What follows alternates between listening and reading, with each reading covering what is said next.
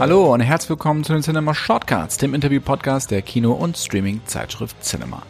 Heute begrüße ich mit Phil Friedrichs einen Gast bei mir, dessen Kollektionen mich schon mein gesamtes Berufsleben begleiten.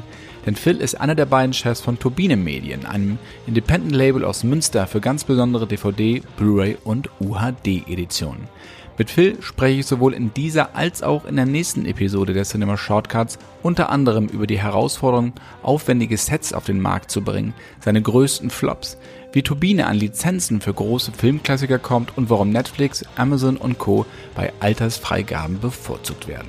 Nicht nur für Hardcore-Sammler wie mich extrem unterhaltsam. Ich wünsche euch ganz, ganz viel Spaß mit Phil Friedrichs.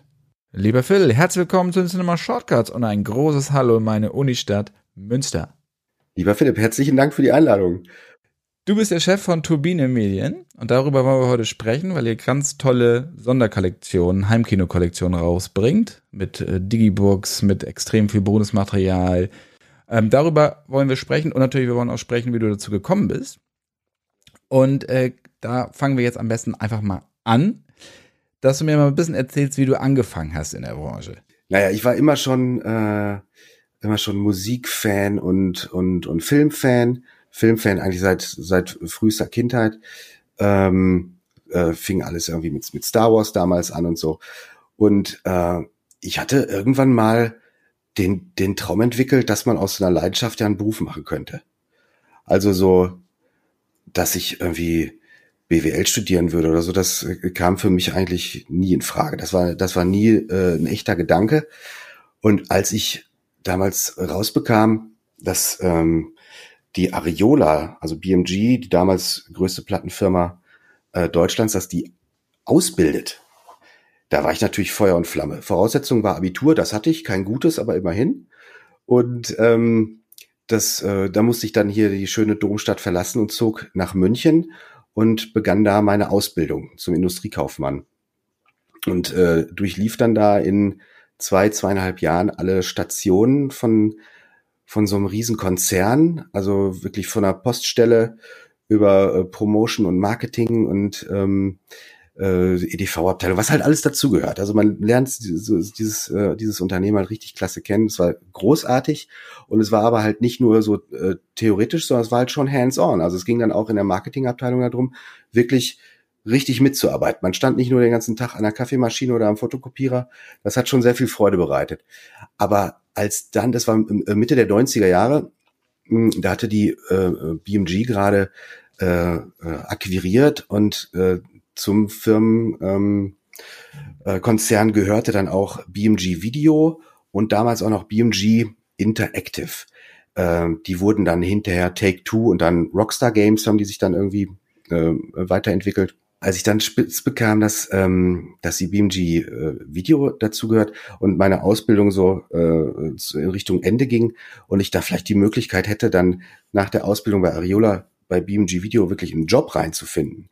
Das war natürlich der Knaller und das war, das war dann 1997. Das heißt, da war gerade irgendwie, da hatte die, hatte BMG Video so ein tierisches Line-up. Die hatten äh, Barbwire hatten sie rausgebracht, der englische Patient, äh, Kleines Arschloch, From Dust Till Dawn. Also die hatten, hatten wirklich super Lizenzen damals. Ähm, ich meine, klar, die sind ja seitdem auch noch, noch viel größer geworden. Äh, aber als ich da eingestiegen bin, da gab's halt noch Videokassetten. Da, äh, da war von DVD schon die Rede, äh, aber es gab noch keine. Und ähm, ich war damals so Laserdisc-Nerd und habe natürlich irgendwie mir immer aus Amerika irgendwelche Laserdiscs importiert äh, für eine unglaubliche Knete. Äh, und da war das natürlich einfach, da war das die Berufung, als es dann hieß, wir, wir würden jetzt gerne mal so mit DVDs loslegen, wir brauchen jemanden, der sich darum kümmert. Da habe ich als erster und sehr laut hier ich, ich, ich geschrien und äh, wurde dann da so ein bisschen von der Leine gelassen und äh, durfte dann da mal so das Feld sondieren, was da so geht, was das so technisch bedeutet, was man inhaltlich alles machen kann. Und ähm, als man dann auch noch feststellte, dass man mit DVDs ja sogar Geld verdienen kann, ähm, war das einfach, war das ein super Start in den Markt. Das war für, für mich, äh, also mein Start ins, ins äh, Berufsleben ging quasi parallel zum, zur Markteinführung der, der DVD in Deutschland. Und deshalb bin ich einfach seitdem, seit 97 so mit der DVD verheiratet irgendwie. Ja? Ähm, Hab dann allerdings mit den mit den Jahren habe ich mir dann eingestehen müssen, dass ich nicht so richtig München kompatibel bin. So als ich bin zwar kein gebürtiger Westfaler, aber bin halt hier in Münster aufgewachsen und äh, München ist halt einfach ist schon so ein anderes Pflaster. Ne? Vor allem wenn man dann irgendwie nur noch auf der Arbeit ist, von morgens bis abends im Büro und so. Das funktionierte so für mich nicht mehr. Und dann ergab sich für mich die Möglichkeit, das war im Sommer 2000, ähm, mich selbstständig zu machen, zurück nach Münster zu gehen und das, was ich äh, bei Universum Film in der Festeinstellung gemacht habe, ähm, dann als DVD-Producer quasi allen anzubieten. Und äh, meine erste DVD in der Selbstständigkeit war Bang Boom Bang. Äh, da hatten wir damals, als ich noch in München war, hatten wir noch mit äh, mit Christian Becker gesprochen, der kam vorbei und der hatte, der hatte auch so die amerikanischen Deluxe-Editionen von Criterion und so als, als Vorbild. Und da waren wir uns damals, als wir uns das erste Mal begegneten, schon irgendwie, waren wir da schon einer Meinung, ähm, was da so der, der Anspruch sein müsste. Und äh, ja, dann war, war das die erste Produktion in meiner Selbstständigkeit mit, mit Peter Torwart und mit Christian. Und ähm, dann entwickelte sich das alles so relativ, relativ zügig, äh, dass Peter dann einen Videoclip für die Toten Hosen gedreht hat und dann fragten die Toten Hosen, äh, Peter, ja, wir würden gerne DVD machen von unserem Konzert in Buenos Aires, wie geht das denn? Und dann hat Peter gesagt, keine Ahnung, aber frag mal Phil. Und seitdem mache ich, kümmere ich mich irgendwie um die DVDs für die Toten Hosen. Und dann kam noch der, der X-Verleih dazu und so. Also es entwickelte sich dann sehr zügig, dass ich als, als DVD Producer, also als externer Projektmanager, ähm, mich ähm, um die inhaltlichen und dann auch technischen Belange für, für verschiedene äh, Labels gekümmert habe. Unter anderem natürlich auch für meinen ehemaligen Arbeitgeber. Bis dann 2002 ungefähr äh, Christian Becker mir noch mal eine Mail schickte und sagte so, äh, bring doch mal oder kümmere dich doch mal um die Filme von, von Didi Hallervorden die gibt's nicht, die müssten hier und da liegen und so weiter und so weiter. Da habe ich gesagt, ja, ist ja klar, wie soll ich mich darum kümmern? Ich, äh, gibt man jetzt irgendjemanden dem, den Tipp und dann bringt der die auf DVD raus und dann werden die aber vielleicht gar nicht doll, weil vielleicht kriege ich ja den Auftrag gar nicht. Oder kümmert man sich da einfach mal selber drum? Weil wir waren uns halt total einig, das sind die Filme, mit denen wir aufgewachsen sind, vor allem die, die der Doppelgänger. Und da muss was ganz Tolles her. Also das, äh, das, weil es gab ja schon die DVDs von den Supernasen und da konnte man sich halt einfach ansehen, wie man es nicht machen sollte. Ne? Einfach so den, den, den Film auf, auf die, oder sogar zwei oder drei Filme auf eine DVD gequetscht und, äh, und in den Handel gebracht. Das war für uns das abschreckende Beispiel. Das wollten, wollten wir so auf gar keinen, so wollten wir unser Lieblingsfilm auf gar keinen Fall ähm, auf Disc haben. Und äh, dann haben wir uns zusammengesetzt und überlegt, ja, lass uns das doch einfach selber versuchen ich wusste, wie man DVDs macht und Christian war natürlich als Produzent in der, in der Filmbranche super vernetzt. Äh, der wusste, wie man da an die Rechte kommt. Und ehe wir es uns versahen, hatten wir irgendwie den ersten Lizenzvertrag für die, die der Doppelgänger unterschrieben und ähm, wussten, also äh, die Ereignisse überschlugen sich quasi, ne? weil äh, was, was vor ein paar Wochen noch eine, eine verrückte Idee war, wurde dann relativ zügig sehr konkret ähm, dann überholten wir uns doch selbst, weil Christian damals die, das Comeback von Kal äh, Olli Kalkofe auf äh, Pro7 produziert hat ähm, und ähm, sich da kein DVD-Anbieter fand und wir dann auch noch Kalkofe auf DVD rausgebracht haben. Und das war halt so jetzt, das wir reden jetzt von 2004 ungefähr, das war schon noch, äh, da war die, die DVD auf ihrer Hochzeit. Also das war schon, war schon sehr erfolgreich. Und wir äh, haben dann äh, einfach mit mit Kalkhofe so einen Erfolg eingefahren und dann auch mit mit ähm, mit den ersten beiden äh, Didi-Filmen, mit Didi der Doppelgänger und Didi und die Rache der Enterbten, dass sich das komplett verselbstständigt hat und äh, aus dieser verrückten Idee, lass uns das doch mal selber machen, wurde für mich halt von heute auf morgen ein Job. Aber habt ihr Turbine vorher schon gegründet? Also als ihr Didi quasi rausgebracht habt oder die Lizenzen gekauft habt, da ist Turbine schon aufgetreten als Label. Genau. Ich glaube, wir haben quasi, um, um eine ordentliche Firmierung im Lizenzvertrag stehen haben zu können, haben wir diese Firma gegründet. Also man kann, äh, äh, das sage ich äh, immer wieder gerne, weil es, es entspricht einfach der Wahrheit. Wir haben wegen Didi der Doppelgänger diese Firma gegründet. Und, Und ganz kurz, ja. Entschuldige, ähm, weil du gesagt hast, du hast Firmen beraten, Künstler beraten, wie man DVDs produziert. Also Mhm. was völlig Neues damals, weil auf VHS waren ein, zwei Trailer drauf. Ich weiß, von Warner bis Fox bis was auch immer, Disney. Genau. Und dann kam der Film, aber es gab kein Bonusmaterial. Das haben die Amerikaner damals gemacht. Das war, ne, war ja auch toll, dass man plötzlich hinter die Kulissen gucken konnte mit diesen äh, Clips, die, die man sonst irgendwie vielleicht noch mal auf Tele 5 damals in welchen Kinosendungen gesehen hatte. Mhm. Wie war das da, als die Leute auf dich zukamen und du hast gesagt, also wenn ihr das machen wollt, dann braucht ihr das und das, das und das und das und das. Also das heißt, ihr müsst die Kamera mitlaufen lassen, wir brauchen Backstage-Geschichten. Ja. Also unabhängig jetzt von dem Menü, von der visuellen Gestaltung, aber das Inhaltliche war ja gerade Mhm. am Anfang der DVDs das Entscheidende, der Mehrwert, neben der guten Qualität der Filme. Ja, auf jeden Fall, genau. Richtig. Und da ich ja äh, als, also als Laserdisc-Geek ähm, kam ich ja genau aus dieser Ecke. Das, da ging es ja schon auf, auf diesen großen Scheiben, ging es ja auch immer schon um Special Editions, um Bonusmaterial, um Audiokommentare und so weiter. Äh, das war ja genau das, was, was man als als Filmfan äh, sehen und hören wollte. Ne? Den, den Film kanntest du und klar, seinen Lieblingsfilm guckt man sich auch 100 oder 200 Mal an, aber dann hinter die Kulissen zu steigen, das war ja genau der Clou. Und dieses Material, das gab es mitunter bei den großen Produktionen. Und wie du gerade sagtest, das wurde dann vielleicht für so ein, für so ein Promo-Making-of, das dann irgendwann nach Sendeschluss äh, auf irgendeinem Sender versendet wurde, ursprünglich mal hergestellt. Aber ähm, auf dieses Material nochmal zurückgreifen zu können und das jetzt auf DVD endlich mal richtig in Erscheinung treten zu lassen. Darum ging es dann. Und dann war es natürlich richtig klasse, wenn, du, wenn man dann spürte, dass man bei den Produzenten oder den, den Regisseuren den Nerv traf und die das, die das geschnallt haben, ne? wie, äh, wie sie ihren, ihren Film oder andere Facetten ihres Films dann neu präsentieren können auf diesem Medium und wie man das für sich nutzen kann. Ne? Und ähm, bei den Toten Hosen war es ja auch total klasse. Ursprünglich wollten die halt dieses, äh, dieses eine Konzert aus Buenos Aires rausbringen, aber dann erzählten sie halt die Geschichte ja am, am Tag äh, vor dieser Aufzeichnung sollte das Konzert eigentlich stattfinden. Da ist aber nach fünf Minuten die Bühne zusammengebrochen, weil, weil die Fans in dieser kleinen Halle irgendwie zu sehr gegen die äh, Absperrung gedrückt haben. Dann brach das alles in sich zusammen. Ja, wurde das gefilmt? Ja, das wurde gefilmt. Ja, das wollen wir doch sehen. Das ist, das ist doch der Knaller. Ne?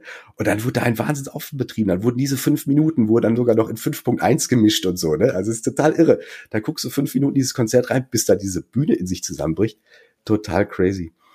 Naja, und bei, ähm, wie eben, äh, da war natürlich dann die, äh, Bang Boom Bang die perfekte Visitenkarte. Ne? Also nicht nur für mich, für meine Arbeit, sondern auch einfach, um anderen Leuten zu zeigen, wie man es machen kann. Weil diese Disc war randvoll, ne? Und äh, da war so viel, so viel tolles Material schon während des Drehs aussortiert und zusammengesammelt worden, eben von Christian, weil der eben auch schon immer diese Vorstellung hatte, wie der Film mal ähm, im, im Heimkino präsentiert werden könnte.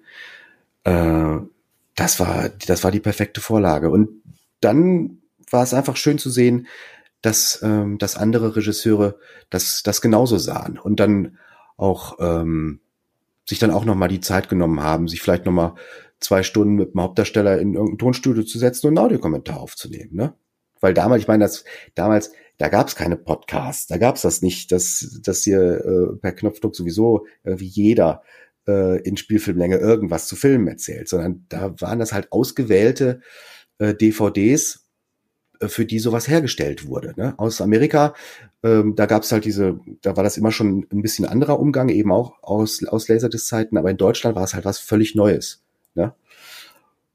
Und da haben wir dann damals für den Film, das war aber noch während meiner Münchner Zeit, das war dann der Film Straight Shooter mit Heino Ferch, der damals als der deutsche Bruce Willis gehandelt wurde. Hat aber, glaube ich, nur was mit der Havri so zu tun. Ja, yeah, genau, genau, genau. äh, äh, das war, glaube ich, meine ich, äh, die erste deutsche, der erste deutschsprachige Audiokommentar, der aufgenommen wurde. Ja, ist völlig verrückt, wie lange das schon wieder her ist. Naja. Weil Laserdisc hast du ja angesprochen, also ich war nie ein Kind der Laserdisc, weil die Sachen einfach zu teuer waren. Ja, ja. Und ich, ich habe jetzt ehrlicherweise die letzten Jahre mal so immer geliebäugelt. Ich, mhm. Ein Bekannter, der wollte auch so alles verkaufen, äh, inklusive großartigen Player, top äh, noch restauriert wieder, also läuft und auch die Discs und so. Und ich muss sagen, Also der, der ist immer noch teuer. Also es ist, es ist wieder extrem hochgegangen und ich wollte mir nicht noch mehr hier wieder reinstellen. Ja, es, es, äh, es, es geht. Es geht. Ich habe dann natürlich irgendwann, als ich dann, äh, ich hatte dann, äh, weiß ich nicht, eine DVD-Sammlung von, weiß ich nicht, wie viel tausend DVDs äh, und meine meine alten Schallplatten hatte ich sowieso auch noch. Äh, da habe ich dann auch mal so ein bisschen Platz geschaffen und habe dann meine ähm, äh, meine Laserdisc alle wieder verkauft. Bis dann irgendwann 2014 brauchten wir für ein Turbine-Projekt brauchten wir noch eine, einen Tonvergleich, weil die von, vom Lizenzgeber angelieferte Tonspur war nicht doll. Und äh, da wollten wir sicher gehen, klang das immer schon so schlecht oder ist das irgendwann mal kaputt gefiltert worden? Das gibt's leider auch immer wieder, dass ähm, das in den Archiven über die Jahre und immer mehr Überspielungen, dann denkt einer, ach guck mal, hier kann man noch ein bisschen Rauschen rausfiltern und dann mit der Zeit klingt's halt einfach nur noch muffelig. Ne? Und da wollten wir das vergleichen, habe ich mir eine alte, das war dann auch direkt so ein teures Sammlerstück, eine alte japanische Laserdisc kaufen müssen. Und das war die, die erneute Zündung, wieder voll diesen Laserdisc zu verfallen. Total bescheuert. Ich hatte damals vielleicht irgendwie so noch 20 und jetzt habe ich wieder, weiß nicht, wie viel, 300, 400 oder so, die ich mir dann jetzt in den letzten acht Jahren zugelegt habe. Und da kann ich mich jetzt nicht immer darauf rausreden, dass ich die dringend gebraucht hätte. Ne? Sondern es aber, und ich, ich spiele die ja auch nicht mal, ne? Weil irgendwie nach einer Stunde irgendwie äh, dann die zweite Laserdisc aufzulegen oder so. Ähm, äh, das, äh, das macht man ja nicht. Und die, ich meine, die Bildqualität jetzt, da wir alle wie Blu-ray oder sogar UHD haben, kann das natürlich nicht mehr mitstinken. Ne? Da muss man schon mit sehr viel Voodoo und, äh, und gutem Willen auf sich selbst irgendwie einreden, um sich das schön zu reden. Ne? Also ist es wirklich so, weil das ist die Frage, ob das heute auf dem Smart TV funktioniert das nicht, sieht das auch scheiße aus. Nein, und dann kannst du dir noch für ganz viel Geld noch einen Scaler kaufen und den noch dazwischen schalten, aber es wird halt nie so gut aussehen wie Blu-ray. Und ich, das finde ich ganz goldig in diesen Laserdisc-Gruppen. Äh, äh, da ist dann die Rede, nein, Laserdisc sieht viel filmischer aus. Das sieht nicht so digital aus. Ich, ich, nee. Nee, es sieht halt einfach nicht so gut aus. Meine große Ernüchterung kam, als ich dann den Videorekorder an den Smart TV angeschlossen habe, auch ja. mit 15.000 Adaptern. Ja, ja. So, klar, ist erstmal 4 zu 3. Dann habe ich so meine allererste VHS, die ich mir damals gekauft hatte, nämlich Octopussy in der großen Big Box damals ja. von, bei, von, bei Warner ja noch. Habe ich dann reingelegt und dann war natürlich toll, so dieses Gefühl, weißt mhm. du, dieses FSK-Logo, was dann kam, dann gab es dieses Warner-Logo und äh, wie das so ist und dann fing der Film an, ich ja, ja. das drei Minuten durchgehalten, weil das wirklich schlimm ist. Also das kannst du selbst aus nostalgischen Gründen kannst du das nicht mehr gucken. Also diese Sachen im Regal stehen haben, habe ich auch alle. Also ich habe auch dann noch mal alle anderen Filme in der Big Box gekauft. Aber äh, aber das kannst du nicht mehr gucken. Ist richtig, ja. Also so geht mir das auch. Die Nostalgie lügt ja oft über, äh, über viel hinweg. Ne? Und das ist ja auch so, ähm, dass man sich jetzt in, in irgendwelchen Editionen eine alte Serie nochmal kauft. Die guckt man sich dann vielleicht nie an, sondern man lässt sie original verpackt im Schrank stehen. Aber die, die Nostalgie ähm, war der ausschlaggebende Punkt, das haben zu wollen. Und ich finde das, ich finde das eigentlich ganz lässig. Die, die, die, diese gibt's ja auch in Deutschland eine sehr lebendige, äh, so diese Video äh, 80s Retro-Kultur, ne? Mit der, mit der Retromania und im Film Retro Shop und so. Das sind, das ist einfach, das ist eine, sind, sind coole, coole Typen, die diesem Hobby da frönen und äh, die dann aber auch so, das, äh, als ich den, äh, als ich den, den Henner vom, vom Film Retro Shop kennenlernte, hat er, hat er mir mal erklärt, also das ist ja der größte Videoladen äh, Deutschlands, weil Videotheken gibt's ja sowieso keine mehr und er hat halt, ist halt die, die größte Ansammlung von Videokassetten, die man sich vorstellen kann, aber nur Videokassetten vor 1992. Ich könnte dir jetzt nicht mehr erklären, warum das so ist, aber ich fand's geil, dass es da auch noch so, so Regeln gibt. Ne? Also es kann jetzt nicht, also nur eine Videokassette zu sein, reicht nicht. Ne? Und es war, das, das war ja auch eine geile Zeit, als auf einmal äh, äh, Hollywood nach Hause kam, ne? Mit den Videokassetten. Und du nicht mehr darauf angewiesen warst, dir irgendwie einen Wecker zu stellen, um zu einer nachtschlafenden Zeit irgendwie dir äh, heimlich einen James Bond im Fernsehen reinzuziehen, obwohl du am nächsten Tag in die Schule musstest, sondern dann gab's halt auf einmal von von Telefunken diese riesen Videorekorder, dann womöglich sogar noch Toploader. Unser erster Videorekorder war allerdings schon kein Toploader mehr, aber ein Telefunken. Äh, und dann konnte man sich für ein Schweinegeld dann diese, diese Filme kaufen. Ne? als es dann endlich Kaufvideos gab. Vorher musste man ja noch, wenn man sie besitzen wollte, dem Videothekar eine Leihkassette abkaufen. Und dann hast du für einen Film ganz schnell 150 Mark bezahlt, ne? Ja, aber so fing das damals auch bei mir an, diese, äh, diese, diese ganze Geschichte. Da, da sollte ein, kam ein Film im Fernsehen, Tommy von The Who, den wollte ich unbedingt sehen und ähm, wir hatten uns den Wecker gestellt und äh, der kam aber irgendwie nach dem aktuellen Sportstudio, also wirklich, weiß ich nicht, nach Mitternacht oder so, ne? Und ähm, ja, ich wurde halt wach, als der Abspann lief. Und ich war komplett, ich war völlig fix und fertig, dass ich diesen Film verpasst hatte. Und ähm, da sagte meine Mutter, komm, äh, da lassen wir jetzt nichts anbrennen, ich kaufe uns morgen einen Videorekorder. Und dann ist sie losgezogen, hat einen Videorekorder gekauft und eben dann in der Videothek für 150 Mark die Videokassette von Tommy ja, aber dann war es halt geschehen. Ne? Das muss Liebe gewesen Die, sein. Absolut. Und diese, diese Hürde war dann halt genommen. Ne? Und seit, dann ging das los. Da war ich zehn, Mitte der 80er. Ne? Und äh, naja, dann, wie bei dir auch, eine meiner ersten äh, Videokassetten war dann allerdings im Angesicht des Todes, aber auch die, die große, die große Warner-Kassette mit dem, mit dem geilen Original-Artwork. Das war ja auch noch eine Zeit, als, als die Videokassetten noch die Original-Artworks hatten und nicht diese kaputt gefotoshoppten, neumodischen Sachen, die, die du heute siehst, auch bei diesen, bei den, bei den Bond-Klassikern. Das ist so traurig, ne? Auf jeden Fall. Also deswegen habe ich mir die auch alle nochmal geholt. Die stehen jetzt hier auch alle noch im Regal. Und auch 25 Jahre James Bond gab es auch eine Sonderedition. Da war so eine Stunde, so eine Doku war das. Die hat dann war auch ein Schweinegeld gekostet. Genauso wie Sag niemals nie damals von Stimmt. Konstantin. Die hatte, hatten das rausgebracht, weil der ja nicht zur offiziellen Reihe gehört. Das heißt, und diese Videokassette, die hat damals, glaube ich, wenn du die gebraucht gekauft hast, auch 200 Mark gekostet oder 200 Euro. Die habe ich jetzt letztens oder vor zwei Jahren dann auch noch mal irgendwie für, für, für einen Zehner dann gekriegt, weil das halt keine Sau mehr haben will. Die habe ich jetzt in zwei Ausführungen. Jetzt ist hier super Sammel-Nerd-Alarm. Aber es macht einfach Spaß. Du hast ja auch gesagt, du hast äh, deine Liebe zum Film im Vorgespräch hast du das gesagt, nämlich über Star Wars, dass du zuerst die Figuren hattest, bevor du überhaupt wusstest, was das ist, beziehungsweise die Filme gesehen. Man hat sich schon alleine die Geschichten zurecht gelogen und fantasieren, ne? Ja, natürlich. Ja, man, natürlich. Man hatte irgendwie einen, einen Hammerhead, einen Luke Skywalker, einen Stormtrooper und Darth Vader oder so.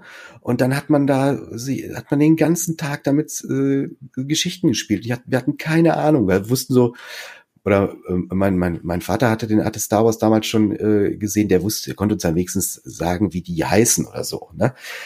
Äh, aber welche Geschichten äh, da gespielt werden, das war völlig unserer Fantasie überlassen. Ne? Das war stark. Und äh, dann habe ich dann 82 oder so, äh, das muss eine, eine Wiederaufführung von Krieg der Sterne gewesen sein, habe ich dann den, diesen Film erstmals im Kino gesehen. Und äh, das hat alles verändert für mich. Das war der, das war der Knaller. Ja, aber dieser, dieser, äh, dieser Star Wars Actionfiguren äh, Leidenschaft konnte ich, konnte ich nie abschwören, also konnte ich bis heute nicht abschwören. Und ähm, also so, es sind, es sind mehrere tausend. Wow. Ich musste dann meiner Frau irgendwann mal versprechen, so alles, was nicht ins Man Cave passt, muss, muss weg. Da drücke ich mich jetzt seit ein paar Jahren vor, aber dieser Tag muss kommen. Also es, es ist echt viel, ich habe viel zu viel Kram, weil als es dann äh, 95 wieder losging mit diesen Star Wars Figuren, dann da meinte man ja, oh, wenn die original verpackt so so selten und so teuer werden wie die alten, dann kaufe ich mir die doch direkt viermal. Naja, und das hat halt jeder gedacht. Und deshalb gibt's da ein totales Überangebot im Markt. Die Dinger sind, sind sehr wertstabil. Die kosten heute doch genau die fünf Euro, die sie damals irgendwie in Markt gekostet haben oder so. Ne? Also wenn man sie überhaupt noch los. Aber dann musst du dich mal mit Oliver, Oliver Koritkin unterhalten. Ne? Der hat ja auch eine eigene, eigen, eigenen Raum gemietet oder eine Lagerhalle für sein hab Zeug. Ich mich, habe ich mich, weil ich, ich, ich war schon, ich hatte schon so zwei, zwei, drei Bierchen auf, aber das war mir schon immer äh, ein Anliegen. Das war bei ähm, war das, ja, 20 Jahre Bang Boom Bang, 2019, 20 Jahre Bang Boom Bang in, in Bochum, im UCI, da habe ich mir dann ein Herz gefasst und habe ihn darauf angehauen. Da habe ich mir dann nicht ausführlich noch die Geschichte erzählt, dass ich DVD und so, und wir haben ja dann auch mit Turbine dann die Blu-ray-Edition von der Una-Trilogie rausgebracht, später noch. Ich äh, wollte diese drei Minuten einfach nur nutzen, um ihn kurz auf diese, dieses gemeinsame Nerdtum der Actionfiguren anzusprechen. Und äh, das war, das war cool. Weil ich weiß, dass er es lebt und dass er das total toll findet und dass er da großartige Geschichten auch zu erzählen hat. Deswegen ja, sagt klar. er das, okay? Ja. Actionfiguren und Sneaker sind so sein, sind so sein Ding, glaube ich, ne? Genau, das hat er auch mal bei ja. Instagram, glaube ich, gepostet, diese Sneaker-Geschichte. Das ist echt. Hat er nicht irgendwie, der hat doch eine Lagerhalle angemietet für seinen Kram, glaube ich, ja, ne? Ja, ja, Das ist so ja. MTV Crips. genau. Was, was muss eine DVD, Blu-ray-Edition für dich haben, dass sie interessant wird, dass du sie gerne machen möchtest? Unabhängig, natürlich muss erstmal ein guter Film sein, so Punkt. Oder eine gute Serie, das ist klar, das ist Ausgangsmaterial. Aber was muss darüber hinaus noch? Ja, genau. Aber das ist, das, aber das ist auch schon mal ja ganz wichtig, ne? Ähm, finde ich, dass wenn man, ich mache den, ich bin jetzt seit 25 Jahren in der Branche und mache jetzt seit bald 20 Jahren Turbine. Und wenn man, wenn man diese, diese Freude daran nicht verlieren möchte, da ist das schon wichtig, dass man sich Filme und Serien sucht, auf die man wirklich selber höchstpersönlich Bock hat. Ne? Klar, Ausnahmen bestätigen die Regel. Manchmal macht man auch irgendwie nur mal was für die schnelle Mark. Das sind dann aber auch oft die Sachen, die komplett in die Hose gehen. Da denkt man, oh, hier kommt, das müssen wir jetzt mal machen. Das klappt bestimmt. Das hätte sonst ein anderer gemacht. Warum sollen die mal nur das Geld verdienen? Das machen wir jetzt mal. Und dann geht's komplett daneben, weil man, weil man das einfach nicht beherrscht oder so. Ne? Also wir haben schon mal irgendwie versucht, wie so eine Kinder-DVD, eine Kinderserie rauszubringen und sind komplett auf die Schnauze geflogen, weil wir uns damit einfach nicht auskennen. Ne, das, das ist, ist einfach nicht unser Metier. Und ähm, deshalb fahren wir einfach am besten mit den, mit den Filmen, äh, an denen wir selber höchstpersönlich Freude haben. Nicht nur ich, sondern halt auch die, äh, das, das Team. Ne? Ähm, und dann geht es natürlich immer, wir müssen, müssen uns immer die, die Frage stellen, was müssen wir bieten, damit überhaupt jemand zuckt und Interesse entwickelt, dafür Geld auszugeben. Denn natürlich, es gibt äh, der, der Netflix-Button ist, ist immer nur so eine Armlänge weit entfernt. Und um damit zu äh, konkurrieren, da reicht's nicht einfach nur den Film auf Disk zu packen und sich auf ein besseres Encoding oder sowas rauszureden, ne? weil du eine höhere Bitrate hast, als du sie durch, durch Leitung kriegst. Das ist Quatsch. Und wenn du jetzt nicht gerade irgendwie einen Harry Potter rausbringst, äh, den du weiß nicht wie viel hunderttausend Mal verkaufen kannst, als 6,99 Euro Blu-ray, dann muss man über so 6,99 Euro Editionen gar nicht erst nachdenken, sondern dann geht es von Anfang an darum, welcher Film, welche Ausstattung, welche Verpackung, äh, um das interessant zu machen und einfach ein, ein Paket zu schnüren, dass das Geld auch wert ist. Ne? Und da sagen dann die einen, die Verpackung interessiert mich überhaupt nicht, macht mal, äh, macht mal gute Inhalte. Ja, machen wir ja. Ma wollen wir machen. Da geben wir uns jeweils, äh, jedenfalls immer größte Mühe.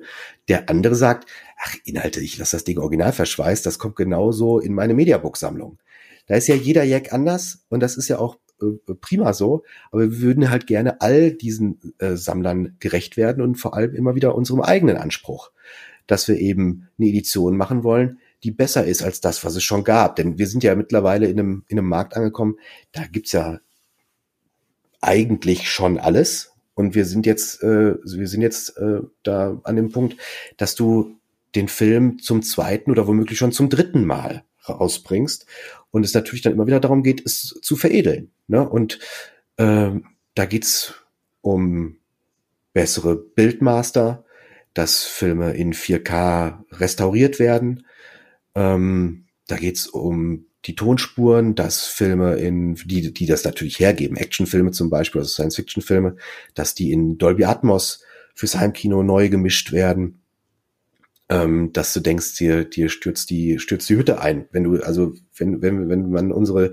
neue Edition von, von Twister hört, das war schon echt ein Erlebnis. Also da dachte ich wirklich, äh, über mir, mir fliegt das Dach weg, im wahrsten Sinne. Das war, das war schon stark.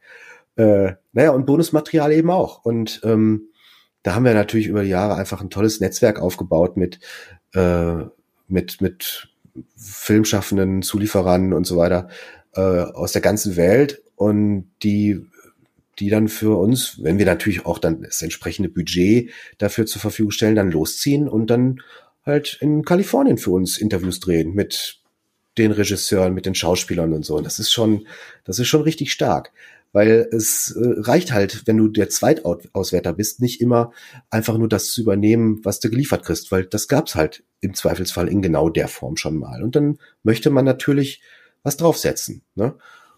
Und ähm, naja, jetzt sind wir mittlerweile an einem Punkt, an, an dem wir äh, 4K-Restaurationen machen von Universal-Filmen. Und das ist finde ich total verrückt. Erstmal, dass wir dieses, offenbar dieses Standing haben, dass wir, dass man uns da ranlässt, ne? Ging mit Blues Brothers los. Blues Brothers haben wir nicht, nee, nee, den haben wir nicht in 4K restauriert, sondern haben wir zusammen mit, mit Universal Hamburg eine, eine tolle neue Edition gemacht, für die dann auch ein Dolby Atmos. Ah, da war das Dolby die Edition, Atmos die war nämlich großartig. Entwickelt ja. wurde oder so, aber zum Beispiel für, äh, für The Frighteners, den haben wir blöderweise auch schon vor Jahren angekündigt und die, die Fans warten schon viel zu lange darauf, aber wir, wir sind, wir sind wirklich auf der Zielgeraden und äh, da, da waren wir halt diejenigen, die diesen Film dann in äh, Kalifornien haben abtasten lassen vom Original negativ. Äh, und dann wurden diese Daten auf riesen Festplatten nach Deutschland befördert und dann haben, äh, hat sich in, in Deutschland äh, ein, ein kleines Team äh, im stillen Kämmerlein eingeschlossen, nach diesen Film restauriert, jedes, jedes Staubkorn äh, äh, wegradiert und so weiter und, und die, die Farben äh, wieder richtig schön gemacht, dass, dass der Film wieder richtig spitzenmäßig aussieht, ohne ihn natürlich zu verfälschen. Es geht natürlich immer bei einer Restauration natürlich immer darum, dass der Film so, so gut wie möglich, wie, wie er im Original aussah, wieder aussieht. Ähm, naja, und dann bist du irgendwann fertig nach einer ganzen Weile und schickst dann einen Screener nach Neuseeland und dann dauert's, dann dauert's wiederum noch mal eine ganze Weile.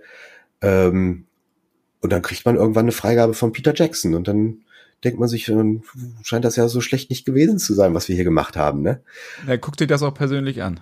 Ja, ja, na klar. Ja, das äh, war genau so. Das hat er sich persönlich angeguckt. Deshalb hat es so lange gedauert, weil es kam genau in die Quere mit seiner Beatles-Doku. Und äh, deshalb hatte der, und dann hat er ja noch, äh, Herr der Ringe hat er selber restauriert. Äh, das, deshalb dauerte das ziemlich lang und ähm, naja, manchmal dauert es halt länger. Es dauert sowieso immer länger, als wir uns das vornehmen. Aber deswegen haben wir uns jetzt auch vorgenommen, dass wir äh, keine großspurigen Vorankündigungen mehr machen, weil wir haben zum 15-jährigen, zu unserem 15-jährigen Jubiläum 2019 haben wir so 15 oder waren es sogar 30 Titel angekündigt, die kommen sollten. Und er ist jetzt drei Jahre her und es sind immer noch nicht alle erschienen. Ne? Also Frighten, das war damals auch schon mit dabei und äh, wahrscheinlich auch Knight Rider. Äh, und äh, das ist, das ist, das ist uns nachhaltig unangenehm und deshalb lassen wir das jetzt einfach sein. Und jetzt arbeiten wir dann lieber äh, im Stillen an den, äh, an den neuen Editionen und kündigen sie an, wenn sie fertig sind. Und zwei Wochen später sind sie auch schon, äh, sind sie auch schon da. Das finde ich irgendwie cooler. Zwar sind wir irgendwie, das hat ja Amazon so populär gemacht, diese, diese Vorbestellerkultur. Das gab es ja früher nicht. Früher bist du in den Laden gegangen, hast dir gekauft, was du haben wolltest. Und heute bestellt man ein halbes Jahr vorher schon irgendwie, äh, was man gerne hätte. Oder ja dann noch weiter gesponnen, diese Crowdfunding-Sachen. Da gibst du Geld für was aus, was vielleicht niemals erscheint. Das, was erscheint, wenn es genug andere Verrückte gibt wie dich, die dieses Geld im Vorfeld irgendwo äh, deponieren. Ne? Und äh, dem jetzt mal entgegenzuwirken und zu sagen, wir kündigen heute an, ich glaube, also wirklich heute kündigen wir an, wir bringen jetzt äh, Walter Hills die letzten Amerikaner ähm, auf, auf Blu-ray raus, äh, erstmals in Deutschland in, in äh, verschiedenen Mediabooks und so. Und der erscheint dann auch schon irgendwie nächste oder übernächste Woche. Ne? Das äh, finde ich irgendwie zur Abwechslung mal ganz lässig. Das macht irgendwie mehr Spaß als als als diese diese leeren. Ja gut, leer sind diese Versprechungen ja nicht, aber sie ziehen sich einfach so wahnsinnig in die Länge. Sondern jetzt einfach mal dieses dieses ähm, kurzfristige. Das gefällt mir irgendwie ganz gut. Peter Jackson finde ich ja schon wieder sympathisch. Ich habe ihn beim Hobbit getroffen einige Male am Set. Mhm. Ähm, cool. weil es halt wirklich ein vollkommener Filmgeek ist und dass er auch ja. die Wert darauf legt, dass seine Filme auch vernünftig aussehen und das nicht einfach als Cashcow nimmt nach dem Motto, okay, die Rechte sind ja verkauft, das ist ja schon in Ordnung, macht was ihr wollt, sondern der wirklich, ich meine, wenn du Beatles anguckst, dann weißt du, was für eine Liebe der zum Medium Film hat und auch für das ja. Thema, was er denn gerade behandelt. Ja, ja, er hat ja auch eine riesen Filmsammlung zu Hause, das Originalskelett von King Kong von 33 unter anderem. Ja, Hammer. Und ein ja. DB5 fährt, er auch übrigens. Was dann ganz lustig ist, wenn er nämlich mit seinen aussieht, als ob er gerade aus dem Wald kommt, mit Cargohose, Parker, Teebecher in der Hand und dann steigt er in diesen Aston Martin. Ich weiß gar nicht, wie der wieder rauskommt. Also ich würde da gar nicht mehr rauskommen, weil der einfach viel zu eng ist, dieser Wagen. Äh, ähm, aber das ist schon ja, extrem skurril, aber der liebt halt einfach dieses Medium. Ja, und er ist halt auch noch so ein Technik-Nerd. Das finde ich auch so stark, ne? Ja. Das erzählt er, das erzählt er im, im Making-of äh, oder im oder im Audiokommentar von The Frighteners. Und das ist einfach so geil, dass er für den Film, also für, für bei Beautiful äh, Creatures, äh, da braucht er irgendwie so einen Computer für so und so viel Spezialeffekte. Und für Frighteners braucht er dann viel, viel mehr Computer, weil es einfach wahnsinnig viel Spezialeffekte waren. Und während er dann in der Post-Production saß bei The Frighteners, dann dachte er, was mache ich denn jetzt mit diesen ganzen Computern, wenn wir mit Frighteners fertig sind? Ja, da wäre es doch eigentlich ganz pfiffig, wenn wir als nächstes einen Fantasy-Film machen, für den, bei dem wir ganz viele Spezialeffekte haben werden, für den, für die wir also ganz viele Computer brauchen. Und dadurch kam die Motivation, sich mal nach den Rechten für Herr der Ringe zu erkundigen. Das hätte ich so eigentlich nicht gedacht, aber ich finde es halt genial, dass, dass es bei ihm genau so rum passiert ist. Aus so einer, er braucht ja noch ein paar mehr Computer danach. Da hat er sich wahrscheinlich noch ein paar mehr Computer angeschafft. Ja, aber total irre. Ich habe so viel Computer, was mache ich denn jetzt damit? Ja, komm, lass Herr der Ringe machen. Okay. Das sind aber jetzt Auftragsarbeiten, von denen du gesprochen hast. Also im Auftrag von Universal tastet ihr Sachen ab, vertont neu. Nee, nee, nee. Also jetzt Frighteners. Bei, bei Frighteners ist es nochmal, äh, es gibt so ein paar äh, ausgewählte tolle Sachen, machen wir zusammen mit, mit Universal Hamburg. Ähm, das sind keine Lizenzen, sondern das sind so richtige Kooperationen. So, äh, wir machen die Arbeit am Produkt, Universal macht irgendwie den Vertrieb und ähm, man teilt sich das irgendwie. Ne?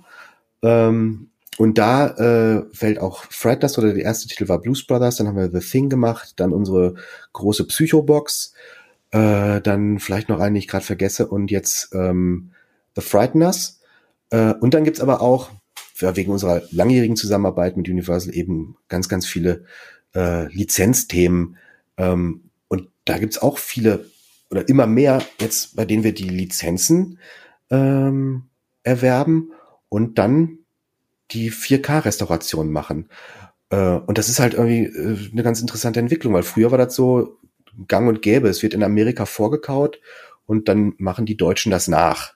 Du kriegst irgendwie dann eine Festplatte äh, mit mit dem mit dem Material und dann machst du das äh, machst du das irgendwie so wie die das auch gemacht haben und dann machst du vielleicht noch ein zwei Sachen mehr und das äh, ändert sich jetzt halt gerade bei so ein paar Titeln und das sind jetzt keine Titel, die irgendwie so total egal wären, sondern sind auch sind halt wirklich große, äh, tolle Sachen dabei, ähm, bei denen wir dann die ja, weltweit erste UHD rausbringen werden, zum Beispiel. Ne? Es ist natürlich so, dass wir ja keinen weltweiten Vertrieb haben. Also unser, unser Vertriebspartner kann das in Deutschland, Österreich und in der Schweiz in den Handel bringen. Nur haben wir ja vor, vor zwei Jahren, bisschen über zwei Jahren, haben wir unseren, unseren Turbine-Shop an den Start gebracht, ähm, weil es im, im Handel immer schwieriger wurde. Der, der, der Preisdruck, es, es darf nicht teurer sein als das. Oder äh, wir haben gesehen, der Händler so und so verkauft das zu dem und dem Preis, dann muss ich das auch zu dem und dem Preis verkaufen. Deshalb hätte ich jetzt gerne fünf Euro pro DVD oder pro Blu-ray zurück und so. Das sind halt einfach so Mechanismen, die machen halt langfristig macht das keinen Spaß. Ne?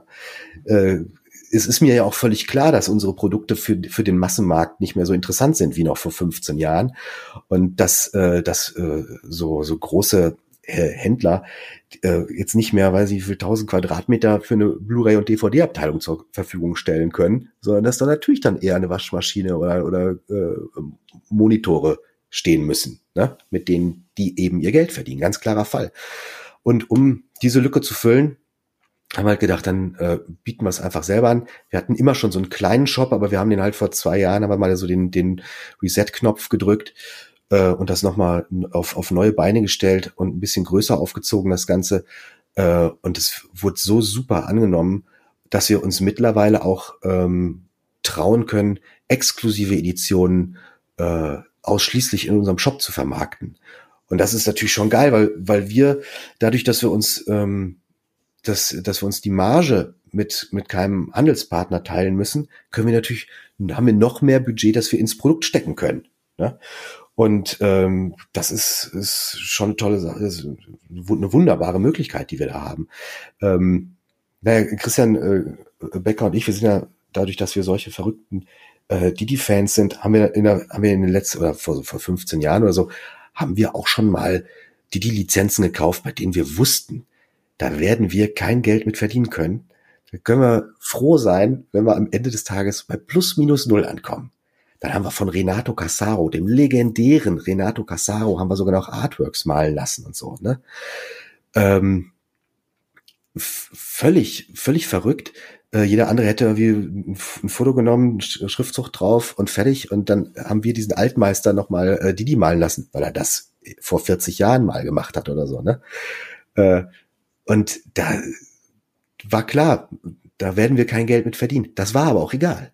Das war uns in dem Moment nicht wichtig. Ne? Wir haben einfach wirklich jeden Euro ins Produkt stecken wollen. Nur ist das natürlich auch keine Maßnahme, eine Firma langfristig am Laufen zu halten und äh, noch ähm, ein Team zu bezahlen an, und an jedem einzelnen Teammitglied hängt im Zweifelsfall dann noch eine Familie mit dran. Ne? Deshalb ist es natürlich klar, dass wir irgendwie auch ein Interesse haben, ähm, Geld zu verdienen mit unseren Editionen. Aber durch diese, durch diese Maßnahme ähm, können wir natürlich jetzt einfach Editionen, die im Handel einfach exorbitant teuer gewesen wären, zum, zu einem vernünftigen Preis bei uns ähm, im Shop äh, verkaufen oder eben noch mehr Geld in die Inhalte stecken, ohne dass man es dass man's wirklich dann am, am Preis spüren würde. Das ist schon eine gute Lösung. Aber ihr könnt auch, wenn ihr natürlich exklusive Abtastungen 4K vornehmt, verkauft ihr diese Sachen auch dann ins Ausland. Eure, eure Version.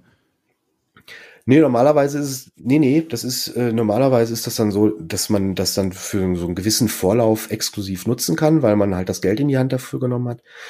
Ähm, aber dann gehört das dann irgendwann dem Lizenzgeber. Also der hat euch quasi die Lizenz eingeräumt und die Arbeit, die ihr da reingesteckt habt, die kann, ist dann für ihn.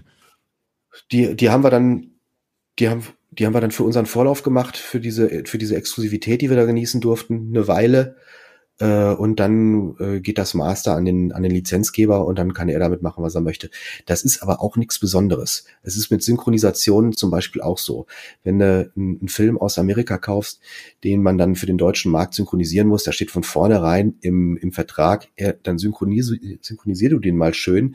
Wir haben Zugriff auf die Synchro, weil wir wollen den eine Woche später bei Netflix anbieten. Da sagen wir, das ist ja doll. Also jetzt lassen wir für x tausend Euro einen Film synchronisieren und dann gibt's den eine Woche später oder vielleicht ein paar Monate später äh, dann bei Netflix. Prima. Aber so funktioniert's halt. Ne? Die, die kaufen dann nichts zurück, sondern die, äh, die schreiben das in den Vertrag und wir unterschreiben den. Wir müssen wir nicht. Ne? Wir müssen den ja nicht unterschreiben, dann macht's halt vielleicht ein anderer. Das ist, ist natürlich dann von Projekt zu Projekt immer so ein, so ein Abwägen. Das war der erste Teil meines Interviews mit Phil Friedrichs. In der nächsten Folge sprechen wir unter anderem über die Gründe für den Niedergang der DVD und warum Netflix, Amazon, Disney Plus und Co. gegenüber Anbietern wie Turbine Medien einen Wettbewerbsvorteil genießen. Wir hören uns.